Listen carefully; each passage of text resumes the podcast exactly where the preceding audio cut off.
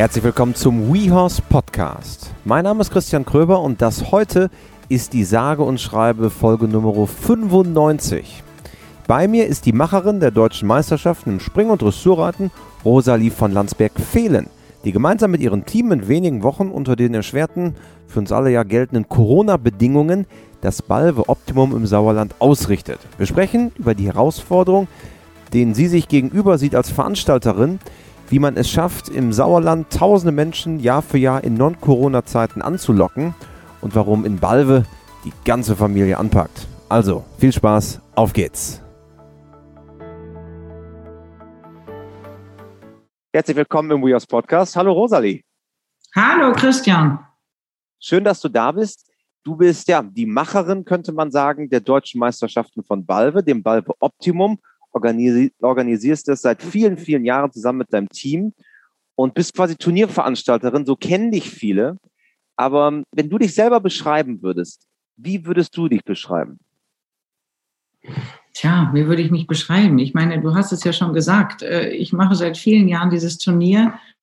Eigentlich mache ich es ja auch also ich eigentlich lebe ich dieses Turnier, ja. Also jede Zelle in meinem Körper ist irgendwie betituliert oder hat diesen Stempel äh, vom Balve Optimum implementiert. Und so bin ich ja auch groß geworden. Ich bin ja in Bocklum in dem Schloss äh, groß geworden an der Seite meines Vaters, der ja eigentlich auch schon 360 Tage Turnier machte in seinem Leben. Also natürlich gab es auch noch tausend andere Sachen, aber das Turnier spielte schon eine Riesenrolle. Also das heißt, dass ich das eigentlich auch schon so vorgelebt bekommen habe. Und ähm, wir sind ja dann als Kinder, ähm, sind wir ja wirklich da schon voll mit hineingewachsen. Also wenn ich mir überlege, was für eine Ära dieses Balbe-Turnier eigentlich auch schon, äh, ja, dieses Turnier hinter sich hat. Also früher war das eine Puckelwiese und es wurden Bretter für die Zuschauer hinausgeschleppt und es wurden irgendwelche äh, Zaunpöller gestrichen. Also ähm, und wir haben Müll gesammelt. Das machen wir auch heute noch. Also ich habe das so richtig inhaliert, dieses Turnier. Und deswegen, ähm, wer bin ich? Ja, ich bin eigentlich so die Inkarnation des Turniers. Das ist auch so verrückt, weil man kann ja auch gar nicht mehr, das hat ja gar nichts mit einer normalen Arbeit zu tun. Ja? Also andere kommen vielleicht um 17 Uhr nach Hause und äh, machen dann, privatisieren dann. So, und das hat ja in meinem Leben so nie stattgefunden. Und, ähm, 24-7. Balve Optimum quasi. Eigentlich ja. Eigentlich ja. Und das ist echt auch so spannend, weil das glaubt auch kein Mensch, ja. Wenn du ein Turnier machst im Jahr, ähm, muss ich jetzt einfach nur mal sagen, weil ich äh, gerade auch von einem Gespräch mit einem, einem äh, Sponsor oder der uns jetzt auch unterstützt hier in Berlin, ähm, kam ich zurück und der hat mich gefragt, auch was, was, was ich eigentlich so in meinem normalen Leben machen würde, wenn ich kein Turnier mache, weil Turnier machen ist ja halt nur so ein bisschen, ein bisschen Job. Und dann ist eigentlich auch Ende. Und das ist echt so spannend, dass das natürlich kein Mensch weiß, was dahinter steckt, auch bis in, ins Detail. Ja, und das heißt, es ist wirklich 27 Stunden Turnier. Und, ähm, und ich glaube auch, das geht auch gar nicht anders, wenn man, wenn man eben so ein Baby seit 30 Jahren mit sich herumschleppt und, und auch möchte, dass dieses dieses Baby immer besser wird und größer wird und, und irgendwie auch äh, die, an die Zeit adaptiert wird.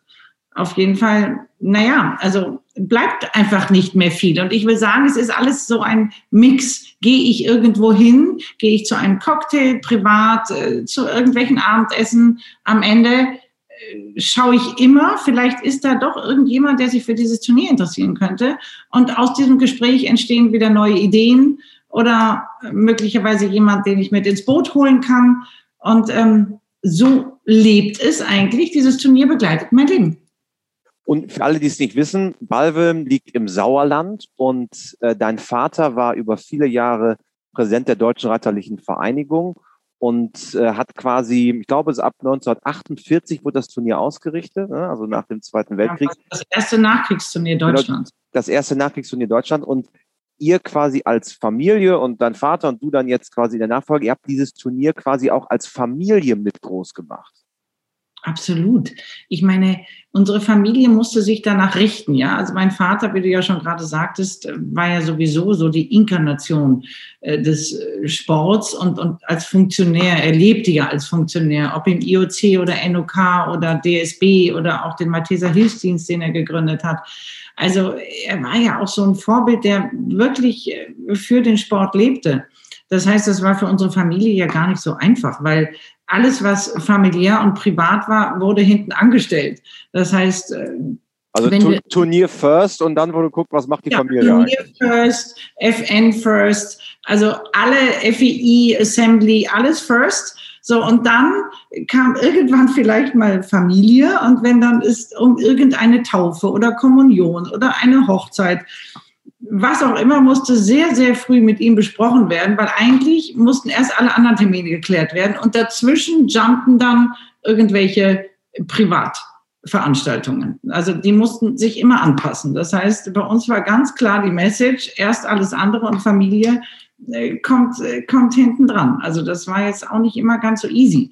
Aber gut, so, so, so sind wir halt irgendwie groß geworden und deswegen, ähm, ja, ist halt die Bedeutung dieser Veranstaltung wahrscheinlich genauso, habe ich irgendwie mit Löffeln von klein auf gegessen. Weil du hättest ja auch sagen können, ist ja schön hier mit dem Turnier, aber habe ich auch nicht so viel Lust drauf.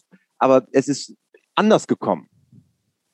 Ja, es ist klar, es ist irgendwie anders gekommen, genau. Also vielleicht sollte es so sein, keine Ahnung. Also es war natürlich irgendwie gar nicht vorgesehen in meinem Leben. Und äh, jetzt passte natürlich zufällig auch mein äh, mein Studium. Ich habe also in Köln an der Sporthochschule studiert und bin selber geritten und war natürlich so rund um den Sport, war ich natürlich schon prädestiniert. Und ähm, ja, und dann kam es halt irgendwie dazu, dass ähm, ich dann auch immer mehr in Wocklum war. Jetzt ist auch meine Mutter krank geworden und irgendwie habe ich dann auch so ein bisschen die Hausfrau äh, im Schloss ersetzt. Und so hat sich meine Rolle irgendwie komplett neu definiert, also ohne dass ich das irgendwie wollte. Und ich weiß noch, ich war eigentlich immer nur so, sozusagen auch für meine Mutter, die jetzt nicht mehr da war, war ich eigentlich nur so Ersatz. Ja, und ich habe auch meine Rolle erst immer nur so gesehen. Ich bin nur für ein kurzes Zeitfenster hier, weil ich gehe ja dann wieder. Ähm, aber das mit dem ich gehe dann wieder, äh, das hat halt irgendwie nicht stattgefunden. und für meinen Vater war es natürlich auch perfekt, weil, weil ich wurde ja am Ende, war ich, ähm, habe ich das alles für ihn herrlich bespielt. Ja, also ich war, ich war Ersatz-Ehefrau, ich war äh, Businessfrau, ich war Tochter, ich brachte natürlich mit meinen Kindern auch irgendwie Leben in das Haus. Und ähm, hinterher zum späteren Zeitpunkt war ich auch ein Stück weit Krankenschwester und habe ihn da begleitet. Also am Ende war ich natürlich auch multifunktional unterwegs.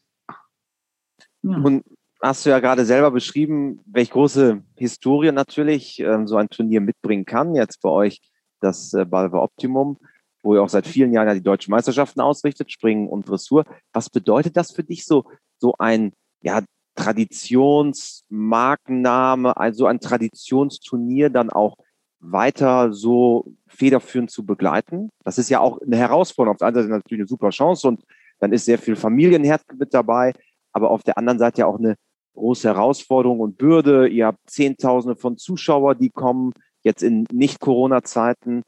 Ist ja auch eine Herausforderung durchaus, oder?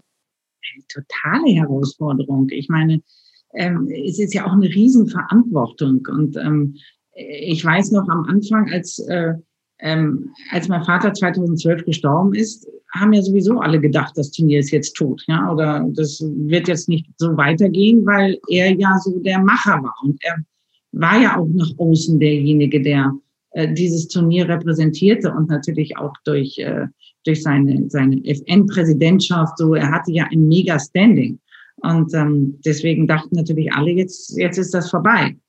Aber ähm, ich bin da natürlich vorher schon sehr hineingewachsen und, und habe natürlich auch gerade in dem ganzen Sponsoring-Bereich habe ich ja schon ganz viel gemacht. Und mein Vater war ja auch mehr so sportorientiert und ich war ja dann diejenige, die ähm, dieses Turnier mehr zu einem Event Charakter ausbaute. Das wollte er ja gar nicht. Ihm hat der Sport gereicht. Er fand schon jedes Vorwort von irgendeinem Politiker im Turniermagazin völlig überflüssig. War schon zu viel. Brauchen wir alles nicht. Wir brauchen, wir brauchen die alle nicht. Hier geht's nur um Sport. Und die anderen sind eigentlich so Randfiguren. Äh, das interessiert eigentlich keinen. Also er hat natürlich auch so diese Brücke zu dem, was wir heute aus diesen Turnieren machen und auch machen müssen. Ja, dass es gar nicht nur um den Sport geht, sondern ähm, eben um den Eventcharakter, um all das, was wir da drumherum inszenieren, damit die Menschen Interesse haben und damit man natürlich auch äh, die Umgebung mit ins Boot holt. Das war zum Beispiel auch ein Riesenthema in Balve. Ja, also mein Vater als Graf Landsberg saß halt in Wocklum und machte das Turnier und schon zwei Kilometer weiter die Balver fanden, das ist so eine elitäre Veranstaltung, damit haben wir nichts zu tun. Das war dann wie so ein nebulöser Vorhang, der zwischen Wocklum und Balve existierte und überhaupt keine Identifikation stattgefunden hat. Wobei man sagen muss, Wocklum ist quasi ja wie ein Ortsteil von Balve, also das sind ja zwei Kilometer. Ja? Ja, ja, ja, ja, ja, eben, ganz klar, sage ich ja, zwei Kilometer. Und, und äh, trotzdem haben die Balver das alles aus, aus der Distanz heraus betrachtet und, und fanden und haben sich überhaupt nicht identifiziert, weil das ist, da kommen die elitären Reiter und der Graf, der das da eben auf seiner Anlage macht und äh, da gehen wir nicht hin. Und ähm, das hat Jahre gedauert, um tatsächlich jetzt auch mal den Balver Bürger äh, zu begeistern oder dass er, dann kam ja auch der Begriff Balve Optimum, so hieß das Turnier ja früher auch gar nicht.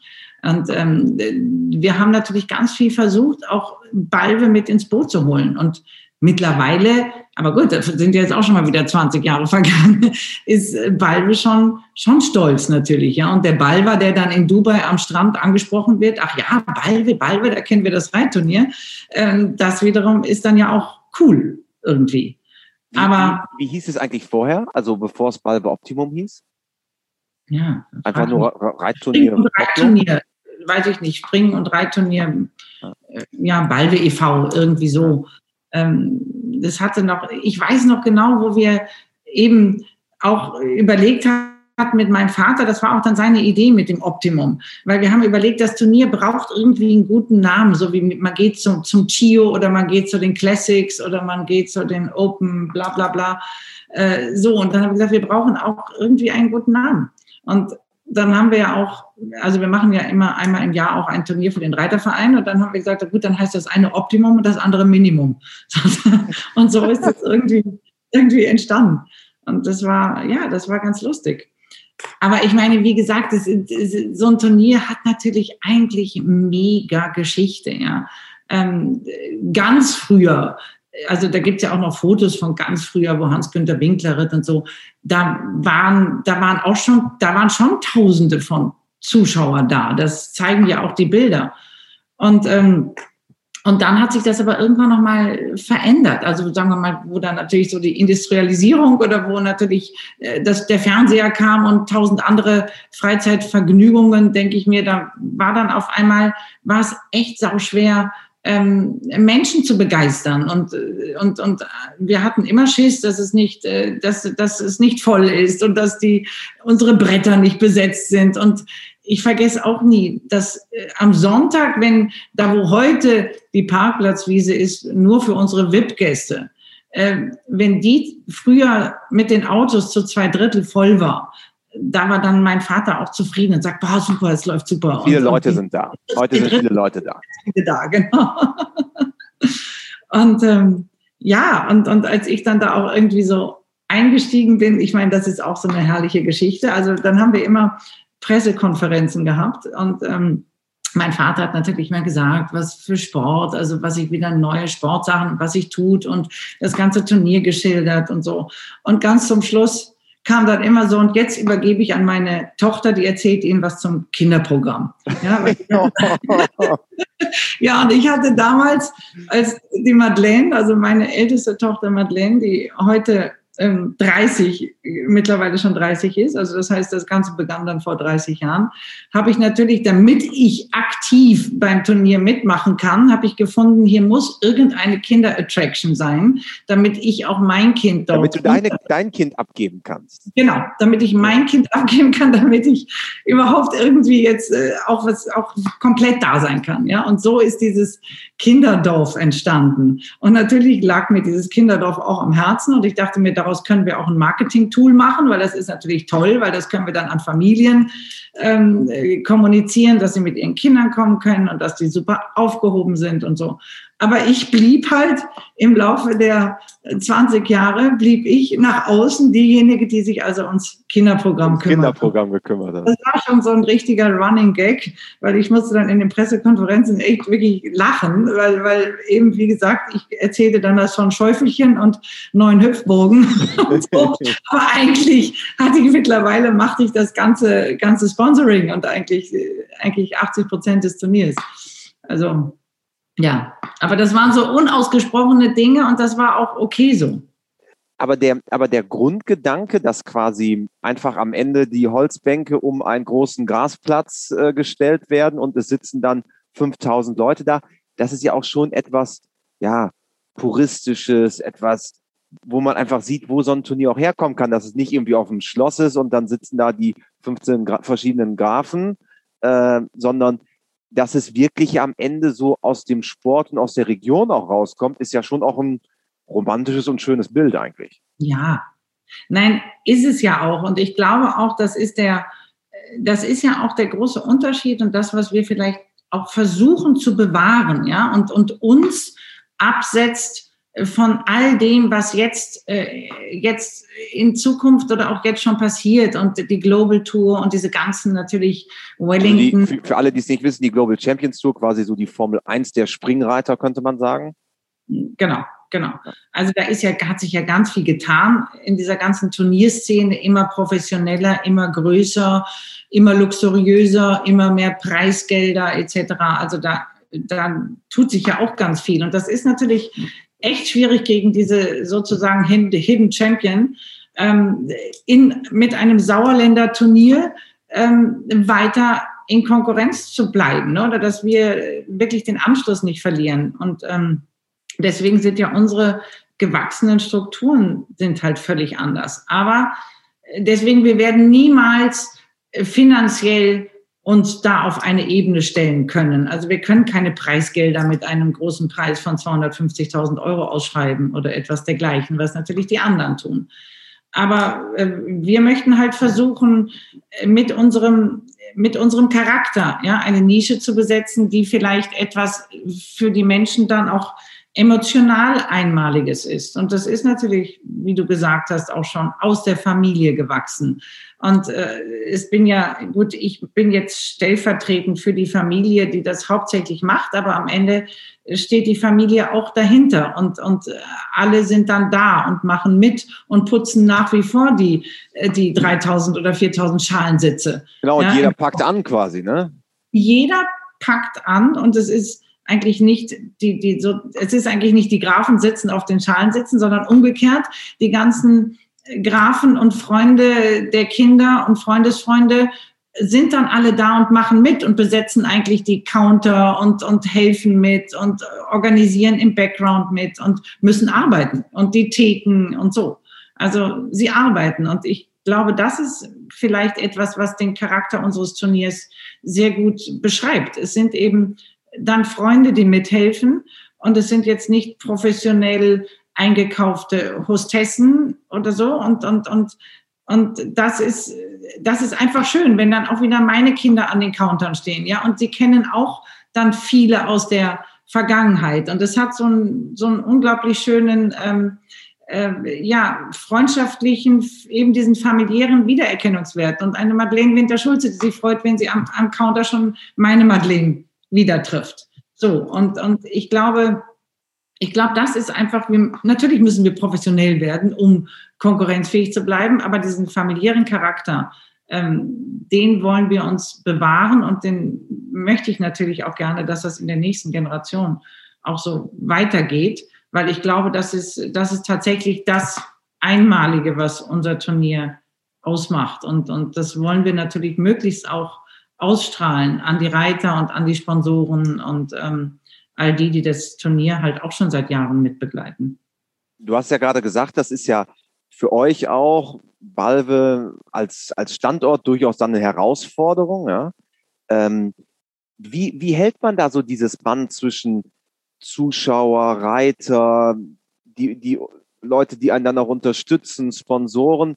Weil man hat man hat es ja gerade analog im Fußball eigentlich gesehen. Es gibt eine Super League, es schließen sich zwölf Vereine zusammen äh, und gründen eine Super League. Extrem viel Kohle auch irgendwie Spiel, im Spiel. Auf der anderen Seite vor 50 Jahren saßen in Balve die Leute auf der Holzbank.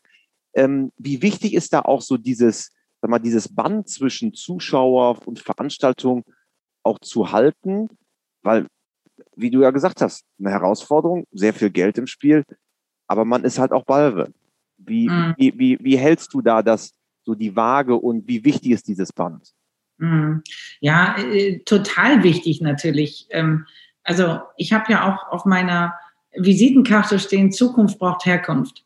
Und ähm, ich mag das eigentlich, obwohl ich da auch schon in große Diskussionen mit meiner jüngeren Tochter gegangen bin, die äh, findet, man darf mit seiner ähm, Herkunft nicht äh, hausieren gehen, aber das ist sicherlich der falsche View, sondern was wir natürlich ähm, vermitteln wollen oder ich, dass das eben alles so aus den Wurzeln entstanden ist. Und ich glaube, wir sind natürlich so total gewachsen. Es ist immer wieder etwas Neues draufgesetzt worden und das machen wir auch an Ideen oder auch an Logistik oder auch an neuen Gebäuden oder je nachdem, wenn wir wieder Geld übrig haben, investieren wir das ja wieder in die Anlage.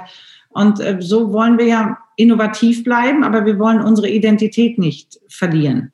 Und ähm, das ist dieser familiäre Charakter und den äh, wollen wir halten. Und ich glaube, Ehrlich gesagt, das geht natürlich nur durch einen ganz, ganz hohen äh, personellen Einsatz. Also äh, es ist natürlich an Personen gebunden. Ne? Und äh, wir sind jetzt keine Agentur oder irgendwie etwas dergleichen, sondern eigentlich ist es das Gespräch. Es ist immer wieder das Gespräch, was ich natürlich auch mit jedem Unternehmer suche und ähm, natürlich auch, wenn ich im Balve bin, dann fahre ich überall hin oder versuche überall, wenn ich dann da bin, mit den Menschen zu reden. Also letztendlich ist es die Kontakt, wie du schon sagst, es ist der Kontakterhalt und die Kontaktpflege und die ist halt, geht nur durch einen sehr, sehr hohen persönlichen Einsatz.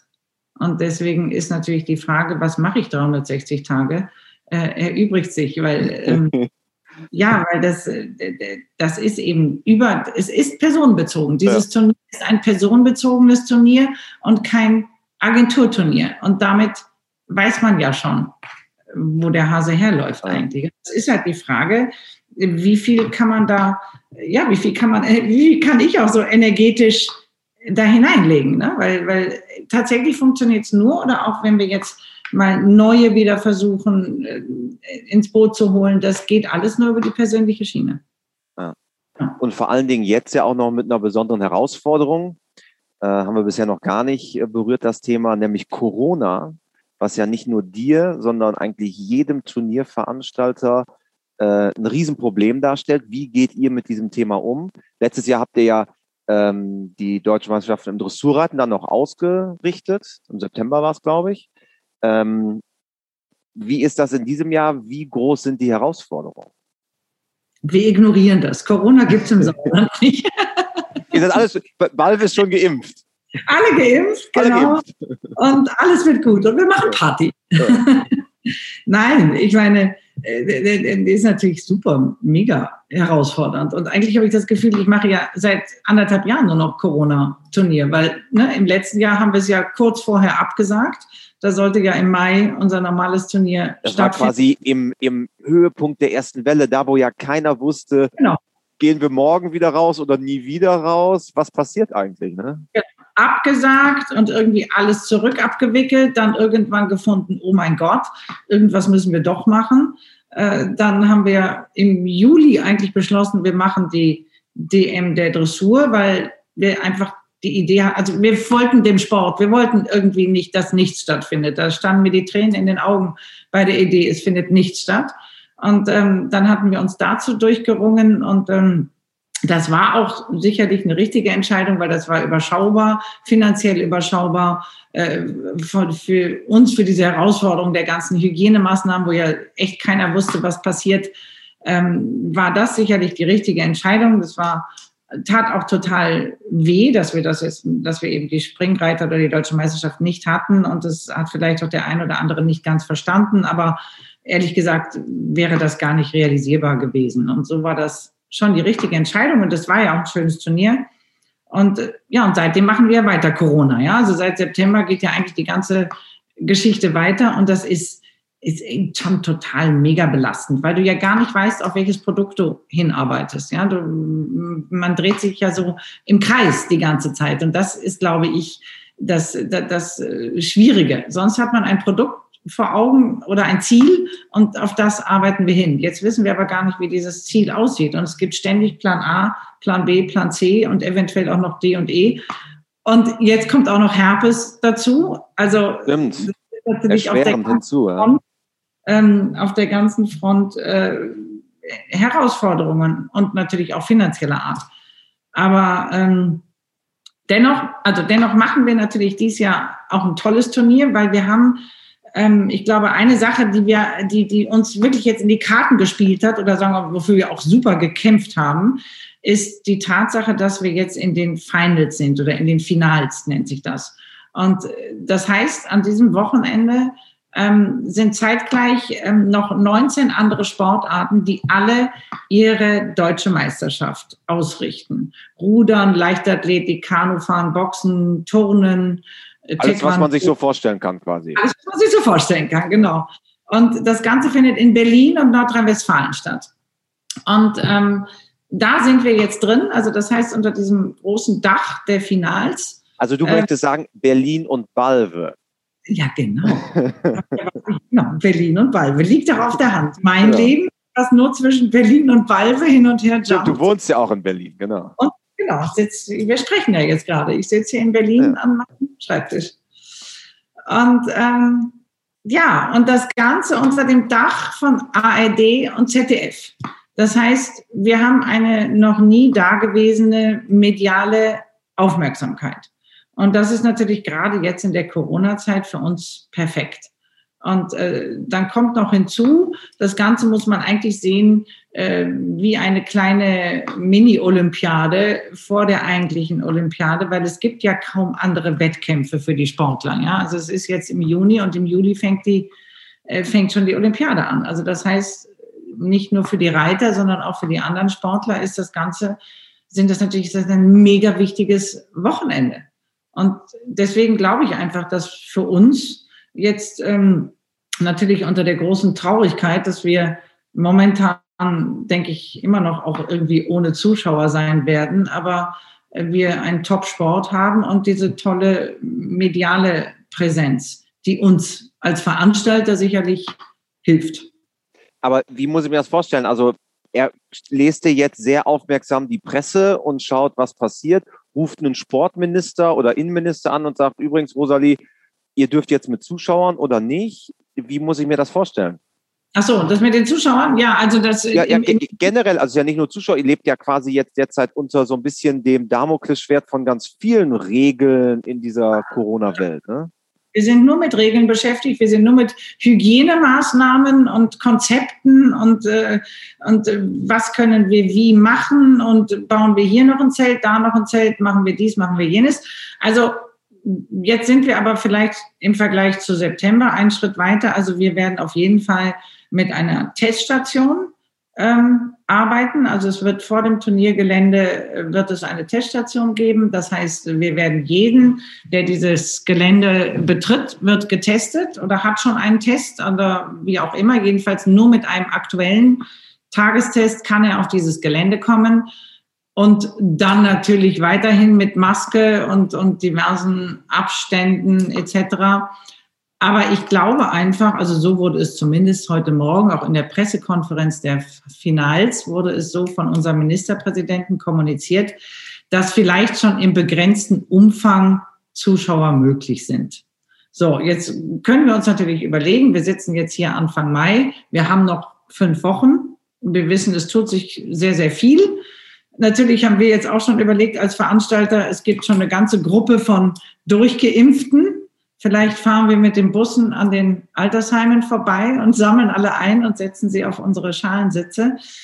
Ist so ein bisschen natürlich die Frage, wie geht, äh, wie geht das Gesundheitsamt oder Ordnungsamt damit um? Dafür gibt es natürlich jetzt auch noch keine Gesetzmäßigkeiten. Nicht? Also das ist jetzt die Frage, was hat sich bis Anfang Juni getan? Mit Geimpften, so können wir sie reinlassen, können wir sie nicht reinlassen.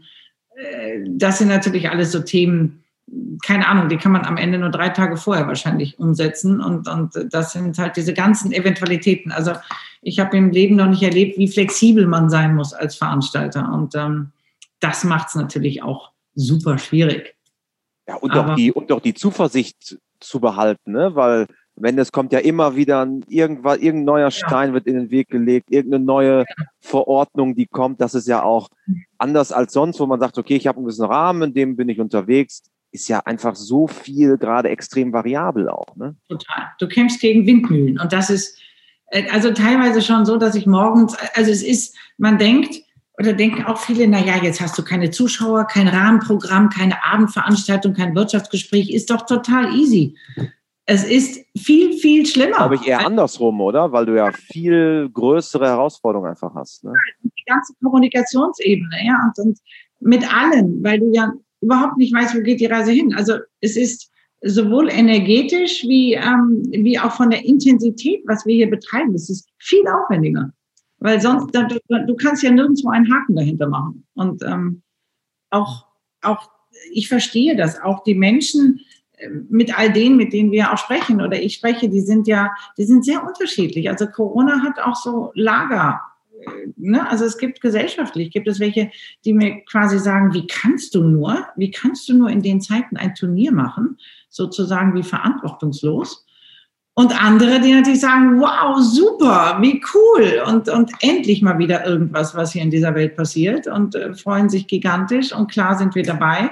Und andere sagen, nein, ich möchte nicht, dass mein Unternehmen irgendwie ähm, jetzt in Berührung kommt mit einer Außendarstellung, die wir nicht verantworten können. Also, ne, das ist auch alles sehr, sehr unterschiedlich und sehr zwiespältig, das Ganze. Nun sind unter unseren Podcast-Hörern sicherlich auch sehr viele, die vielleicht einen kleinen Reitverein oder in einem kleinen Reitverein sind, die vielleicht einen Ponytag ausrichten oder einen Tag der offenen Tür und natürlich mit ähnlichen Problemen kämpfen wie du. Was würdest du sagen, was sind so deine Tipps, die du auch den Leuten mitgeben kannst, wie man auch die, vielleicht auch die, die Zuversicht behält bei der ganzen Sache? Was sind so die konkreten Tipps von so einer Top-Veranstalterin wie dir? Ja, das finde ich. Also ich meine, die, die, die, die ganze Situation ist ja für uns alle neu. Und, und ich glaube, ich habe natürlich oder wir haben natürlich das Goodie oder den, den einzigen Vorteil in dem Ganzen, dass Profisport äh, erlaubt ist, ja. Aber ich glaube einfach, man muss, äh, ja, man darf einfach nicht aufgeben. Ehrlich gesagt, man darf nicht aufgeben. Man rennt, ich glaube, wir rennen alle gegen Windmühlen. Und vielleicht muss man äh, klein wieder anfangen und, und auch demonstrieren, aber ich denke mir, es wird ja jetzt auch besser, äh, demonstrieren, dass man gerade im Reitsport, ja, also es ist, dass man, dass es draußen stattfindet, dass man sich auf diese äh, schon irgendwie wissenschaftlichen Studien, dass die Aerosole draußen bekanntlich nicht so durch die Gegend fliegen und dass es nachgewiesen ist, dass es äh, äh, da draußen nicht übertragen werden kann. Also ähm, es ist natürlich am Ende, ehrlich gesagt, super schwierig, da Tipps zu geben, außer dass man mutig, mutig dran bleibt und versucht, diese Zeit irgendwie sich nicht total ähm, äh, runterziehen zu lassen, sondern, sondern irgendwie positiv bleibt und auch weiß, es ändert sich wieder und, ähm, und, und vielleicht auch freundschaftlich mit, mit den Gesundheitsämtern umgeht, wenn man, die brauchen wir ja im Boot, ja, und auch aufzeigen kann, ähm, dass man verantwortungsbewusst damit umgeht. Ich glaube, das ist irgendwie auch wichtig. Aber was soll ich sagen? Dranbleiben. Ja. Und auch immer wieder Nischen suchen, in denen man sich vielleicht wiederfindet und die bedienen kann. Also. Und auf keinen Fall aufhören. Auf keinen Fall aufhören. Nein. Es kommt das Licht am Ende des Tunnels. Ich auf, glaube, auf das warten wir alle. Auf das warten wir alle. Das stimmt. Liebe, liebe Rosalie, am Ende eines jeden WeHouse Podcasts gibt es die vier klassischen WeHouse Fragen, die ich natürlich auch dir stellen möchte. Ich habe ja schon gelernt, äh, wir haben vorher gesprochen, du bist keine Podcast-Hörerin, deswegen weißt du sie auf keinen ja, Fall. Du hast keinen Schimmer, was jetzt kommt. Nee. Ähm, also Frage Nummer eins. Hast du ein Motto, nach dem du lebst? Äh, Motto, nach dem ich lebe. Nee, habe ich eigentlich, eigentlich habe ich das nicht, aber ich, ich habe so viel Optimismus in mir, dass ich ähm, ja immer das, das kleine Positive am Tag, was dir weiterhilft, den nächsten Tag auch wieder positiv aufzuwachen. Und niemals aufgeben. Und niemals aufgeben, ja. Dann ähm, Frage Nummer zwei. Gibt es einen Menschen, der dich vielleicht im Hinblick auch auf die Pferdewelt besonders geprägt hat? Hm. Jetzt in mein, äh, äh, auf, auf, auf meine eigene Reitsport? Auf, du, du, du, bist ja Reitsportlerin, du bist aber auch Turnierveranstalterin. Das ist ja ein Kosmos, in dem du dich bewegst. Gibt es da einen Menschen, der dich vielleicht besonders in der Pferdewelt geprägt hat? Naja, es war, war schon mein Vater. Also mein Vater hat mich natürlich super geprägt im, äh, mit Disziplin, Durchhalten und ähm, immer wieder nicht aufgeben, bin ich schon so ein bisschen äh, in seine Fußstapfen hineingetreten. Und äh, die waren auch groß. Ja, also doch, er, er hat mich am meisten geprägt, definitiv. Die nächste Frage, wir reden ja hier im Podcast häufig auch über, über Reitsport, jetzt haben wir natürlich sehr viel äh, über Turnierveranstaltungen auch gesprochen. Äh, wir finden jetzt den Weg quasi zurück zum Pferd wieder. Ähm, und da die Frage, wenn du Reitern oder Pferdemenschen eine Sache im Umgang mit ihren, Pferd, äh, mit ihren Pferden auf den Weg geben könntest, was wäre es? Freundschaft. Eine ganz wichtig finde ich, eine gute Beziehung und Freundschaft zum Pferd aufzubauen und das Pferd nicht als Instrument zu sehen, sondern als wesentlicher oder Sportgerät, sondern als wichtiges Lebewesen, welches ich mit Würde und Respekt auf meine Seite hole und als Partner mit ihm gemeinsam den Erfolg bestreite oder dorthin arbeite. Und zum Abschluss vervollständige diesen Satz. Pferde sind für mich? Die Inkarnation von Relaxen, Entspannung, äh, der Geruch, der mir die Freude gibt, da weiterzumachen, was ich begonnen habe. Sehr gut. Vielen Dank, Rosalie. Es hat sehr viel Spaß gemacht.